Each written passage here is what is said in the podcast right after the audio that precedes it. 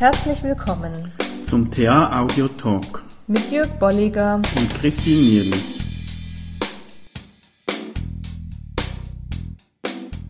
Hallo. Hallo. Wir beschäftigen uns heute mit passiven Verhalten. Mhm. Und vielleicht vorweg, es, es, geht darum, es sollte irgendetwas gelöst werden und es wird nicht gelöst. Genau. Da gibt es verschiedene Möglichkeiten, wie man das tut. ja, genau. genau. Uns ist es wichtig, oder, ähm, da auch nochmal aufzuzeigen, woran man das erkennen kann. Vielleicht auch nochmal so zu gucken, was ist denn mein, mein ähm, beliebtestes Verhalten diesbezüglich. Mhm. Und wir haben heute mal zwei Beispiele. Also ich habe ein Beispiel, da ich viel auch Trainings mit Führungskräften mache, ähm, ist oft so das Thema Delegieren. Hauptlehr- und Lernteil und ein Hauptfragenteil auch der Führungskräfte. Wie kriege ich denn das hin? Und da ist dieses Modell des passiven Verhaltens ein sehr interessantes Modell. Nämlich zum einen gibt es Möglichkeiten, dass jemand eben wirklich, wenn ich eine Aufgabe delegiere, sie mitnimmt, nichts nachfragt, aber auch nichts tut. Mhm. Also es ist verbunden auch das passive Verhalten mit einer Abwertung. Ne? Also hier wird eher auch komplett abgewertet, dass es da eine, eine, Aufgabe gibt, dass es da eine Möglichkeit gibt, die zu lösen. Also das wird ähm, erstmal auf dem Schreibtisch oder irgendwo liegen gelassen und rutscht in der Prioritätenliste einfach weiter runter. Das wäre mal zu beobachten interessant als Führungskraft. Überanpassung wäre die andere Situation, wo jemand ähm, dann fragt, ja, und das möchte ich ja eben nicht beim Delegieren haben, wie soll ich es denn machen? Mhm. Was wäre denn da jetzt der beste Weg? Wie, wie würden Sie sich denn vorstellen? Und da braucht es natürlich wieder diese Fragetechniken auch von Führungskräften, die Beharrlichkeit, dass da jeder, jemand wieder in seine Kraft kommt und eben auch die eigene Fähigkeit nicht mhm. abwertet, dass er es nicht selber tun kann. Agitation. ähm, bezeichnet man das, dass jemand äh, mit dieser Aufgabe jetzt schnell losrennt oder gar sie etwas liegen lässt und dann kurz bevor er die Aufgabe präsentieren muss, hektisch wird. Mhm. Mm, also das ist so diese, diese Überaktivität. Oder sich mit anderem plötzlich beschäftigt, ja. das nichts mit diesem Auftrag zu, tun, tun hat. hat. Genau. Aber Hauptsache, genau. ich mache irgendetwas so. Genau. Also vielleicht auch mit so Randthemen. Ne? Mhm. Ne? Wenn ich jetzt eine Veranstaltung organisieren muss, dass ich mich äh, gar nicht mal um den Inhalt kümmere, sondern mich hauptsächlich um irgendwelche äh, äh, Teilnehmerlisten oder, mhm. oder ne, also so ein, einzelne Anteile. Genau, die schön darstellen, äh, Stunden brauchen, um schöne Listen genau, zu erstellen. Genau. Mhm. Ja, und so die Selbstbeeinträchtigung mh, mm, ist wirklich auch, wenn man nochmal diese Discount oder die Abwertung anguckt, äh, dass man sich selbst da abwertet und auch hier ne, sagt, also ich, nee, die Aufgabe gerade beim Delegieren kann ich nicht annehmen, das kriege ich selber gar nicht hin. Ähm, wieso sollte ich das machen? Also das äh, ich, ich kapiere die Aufgabe schon gar nicht, ne? also auch im Gespräch schon mit der Führungskraft sagt, das überfordert mich, das kann ich nicht. Mhm. Und dann ist auch wichtig als Führungskraft dann nochmal nachzufragen und zu sehen, ah, da wertet jemand sich selber ab, beeinträchtigt sich dadurch auch, wie kann ich den denn jetzt fördern durch Fragen, was denken Sie denn oder was haben Sie mhm. bis jetzt gehört, welchen Teil davon verstehen Sie nicht, dass jemand wieder in seine Kraft auch kommt. Das heißt, man sieht, in diesen vier Stufen gibt es unterschiedliches passives Verhalten das kann sich vom Nichtstun bis hin zu der Selbstbeeinträchtigung steigern, aber es kann aber auch ein Teil sein, wo ich hauptsächlich in Anführungszeichen zu Hause bin, was ich häufig zeige mhm. und wo es gut ist, darüber Bescheid zu wissen, gerade in der Rolle der Führungskraft und dann entsprechend auch zu wissen, was es da braucht. Mhm.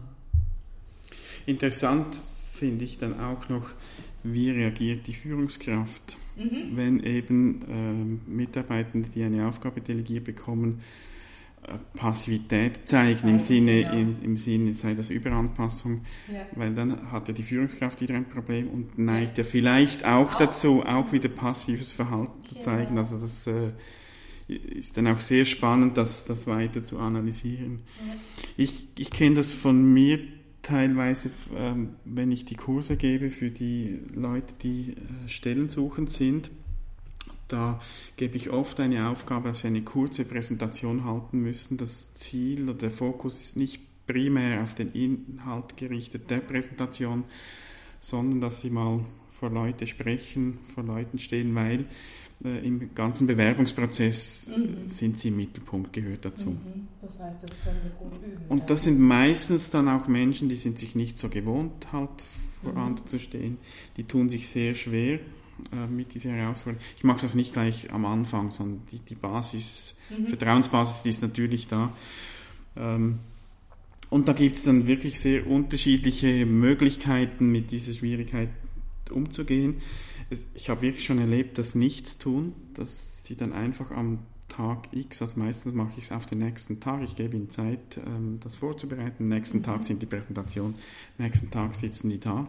Ich habe nichts gemacht. Mhm. Also wirklich nichts, nichts tun, dabei, einfach gar nichts vorbereitet. Nichts gemacht. Überanpassung erlebe ich auch teilweise, dass, dass dann Menschen kommen und äh, sie haben sich etwas ausgedacht, das meinst du, soll ich so machen? Mhm. Ich sage, mach wie du das willst. Wenn du es gut findest, mach es so. Da gehen sie wieder weg, da kommen sie wieder, soll ich so machen oder soll ich so machen? Also die, die, die wollen wirklich meine äh, mhm. Mhm. Erwartungen erfüllen, die ich eigentlich nicht habe, sondern ja. sie denken, äh, der Kursleiter will das genau so und so oder ich muss diese Erwartungen erfüllen. Mhm. Ähm, und das sind ja dann, also oder die meisten oder außer nichts tun, sind, also wirkt es ja oftmals sehr aktiv. Genau, aber in Bezug auf die Lösung des Problems sind sie halt passiv oder auf das Ziel. Ja. Und die Agitation, das sind dann Leute, plötzlich schreiben die ganz viele Bewerbungen, mhm. was ja eigentlich nicht schlecht ist, mhm. aber es ist in der Zeit, wo sie diese Präsentation vorbereiten könnten. Mhm. Und sie haben sonst ja auch Zeit für diese Bewerbungen. Mhm. Und plötzlich, oh, ich muss ganz dringend noch diese und jene Bewerbung das machen. Mhm. mhm. Äh, das das wäre dann so die Agitation, also sehr aktiv, aber auch wieder nicht zielgerichtet. Mhm. Und ähm, das dritte, die Selbstbeeinträchtigung, das geht dann teilweise so weit, dass sie wirklich krank werden. Und ich sage nicht mal, das ist eingebildet, mhm. sondern sie kriegen wirklich Kopfschmerzen oder was auch immer, weil das so eine große mhm. Herausforderung ist. Mhm. Und was, was der andere Aspekt auch noch ist, das ist Gewalt. Das habe ich jetzt weniger erlebt in diesen Kursen, aber es mhm. könnte sein, dass wirklich eskaliert, also wenn mhm. jemand vor großen Problemen steht mhm. ähm, und das Gefühl, ich kann die nicht lösen, ja. dass man auch, auch ja. gewalttätig wird. Ja. Das würde ja schon reichen, dass dich jemand angeht ne? und sagt, also dich abwertet und mhm. die, die Erwartung und diese Aufgabe abwertet mhm. und sagt, was soll das? Äh, da, da, sehe ich keinen Sinn drin, mhm. möchte ich nicht machen, das bringt mir nichts. Ich beschwere mich bei äh, genau. so und so. Mhm. Ja. Oh, hast du noch nicht erlebt. Habe ich so jetzt in diesem Zusammenhang nicht erlebt. Ich habe noch vielleicht zum, zum das Abrunden noch ein, ein lustiges Beispiel zu, zu, zu Selbstbeeinträchtigung. Ich hatte mal ähm, ein Kurs, wo es um Transaktionsanalyse-Themen ging und da war ein Ehepaar dabei.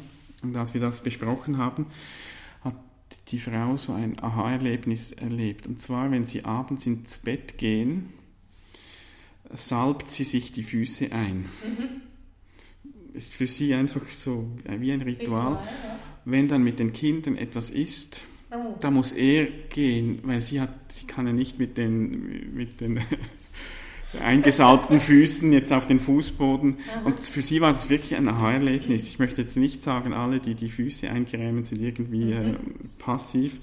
Aber für sie war das wirklich mhm. wie ein Aha-Erlebnis. Ah, ich mache das vielleicht unbewusst, mhm. damit ich mich nicht um die Kinder kümmern mhm. muss. Da soll dann er gehen. So. Mhm. Einfach mal noch so auch um aufzuzeigen, es kann auch relativ banal und äh, nicht, nicht irgendwie mhm. weiß, wie dramatisch sein. Ja. Äh, ja. ja. sind so Kleinigkeiten, wenn ich was vergessen habe mhm. oder so. Ne? Also wie blockiere ich mich da in Kleinigkeiten selbst, dass ich das nicht so wird, wie ich mir mhm. eigentlich wünsche.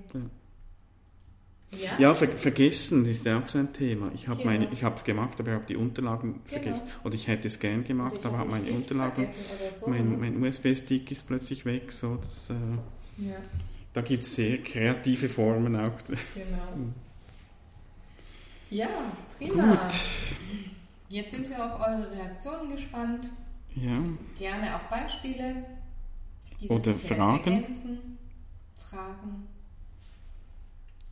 Und ja, wir sind gespannt und bis zum nächsten Mal.